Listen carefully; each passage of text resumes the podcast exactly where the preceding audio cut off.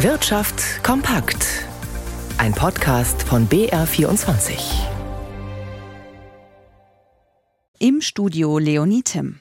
Die deutsche Wirtschaft kommt auch zu Jahresbeginn nicht richtig in Schwung, so urteilt die Bundesbank.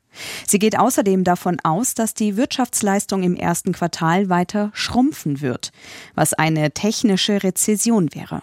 Warum die Wirtschaftsexperten davon ausgehen, erklärt Felix Linke. Die aktuelle Streikwelle bei der Bahn im öffentlichen Dienst und bei zahlreichen Dienstleistungen wie im Flugverkehr, das geht alles nicht spurlos an der Konjunktur vorüber.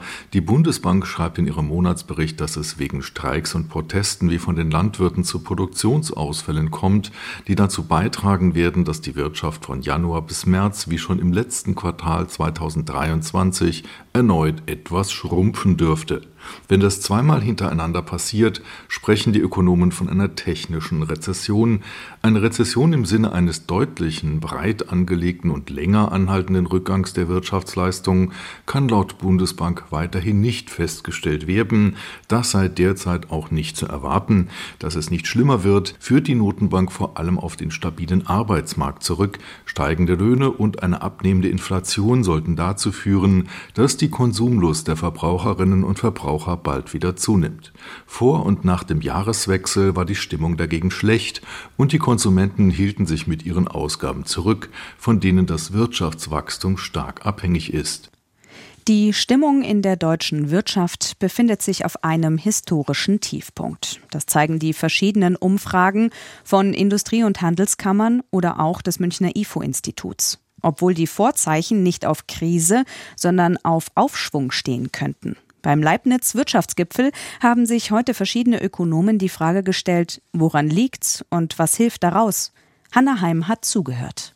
Es gibt sie durchaus, die guten Nachrichten aus der Wirtschaft. Der Arbeitsmarkt zum Beispiel ist stabil. Die Inflation sinkt, langsam aber sicher, und der Export läuft weiter auf hohem Niveau. Und doch bleibt nach den Krisenjahren der Aufschwung aus. So haben sieben renommierte Ökonomen beim Leibniz Wirtschaftsgipfel den Status quo der deutschen Wirtschaft beschrieben. Als einen wesentlichen Hauptgrund dafür nennen die Forschenden vor allem Versäumnisse bei der politischen Kommunikation. Holger Görg, Direktor des IFW in Kiel, fasst das so zusammen. Es muss endlich mal klar werden, was genau die Strategie ist, wo die Reise hingehen soll und wie Unternehmen und auch Konsumenten planen können. Klar formulierte mittelfristige Zielsetzungen würden helfen, beispielsweise um gezielt in Infrastruktur, Bildung oder Entbürokratisierung zu investieren. Eine viel zu lang vernachlässigte Stellschraube könne außerdem der europäische Markt sein, so die Expertinnen und Experten auf dem Podium. Dort gäbe es viele Geschäftspartner und jede Menge Wachstumspotenzial. Und damit schauen wir an die Aktienmärkte zu Christian Sachsinger in unserem BR24 Börsenstudio. Der DAX kommt heute ja nicht so recht voran. Gibt es bei den Einzelwerten etwas Bewegung und wer sind denn da die größten Gewinner und Verlierer?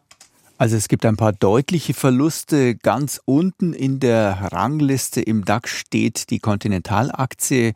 Hier sind es vier Prozent Minus, die dann an den Tafeln zu sehen sind. Dahinter folgen Porsche Holding mit drei Prozent Abschlag.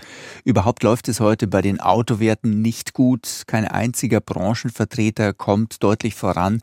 Mercedes ist mit 0,2 Prozent plus der beste Autotitel im DAX. Gefragt sind dagegen Rüstungsaktien. Nach den Gesprächen auf dem Münchner Sicherheitsgipfel rechnen anscheinend viele Anlegerinnen und Anleger mit zusätzlichen Aufträgen für die Unternehmen und so stehen Rheinmetall-Titel schon den ganzen Tag über an der DAX-Spitze, aktuell mit 3% plus. Im MDAX führen Hensoldt ebenfalls ein Rüstungswert mit ebenfalls rund 3% plus.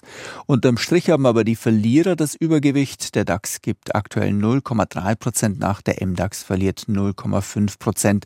Dabei fehlen die Impulse von der Wall Street heute. Die US-Börsen bleiben wegen eines Feiertags geschlossen.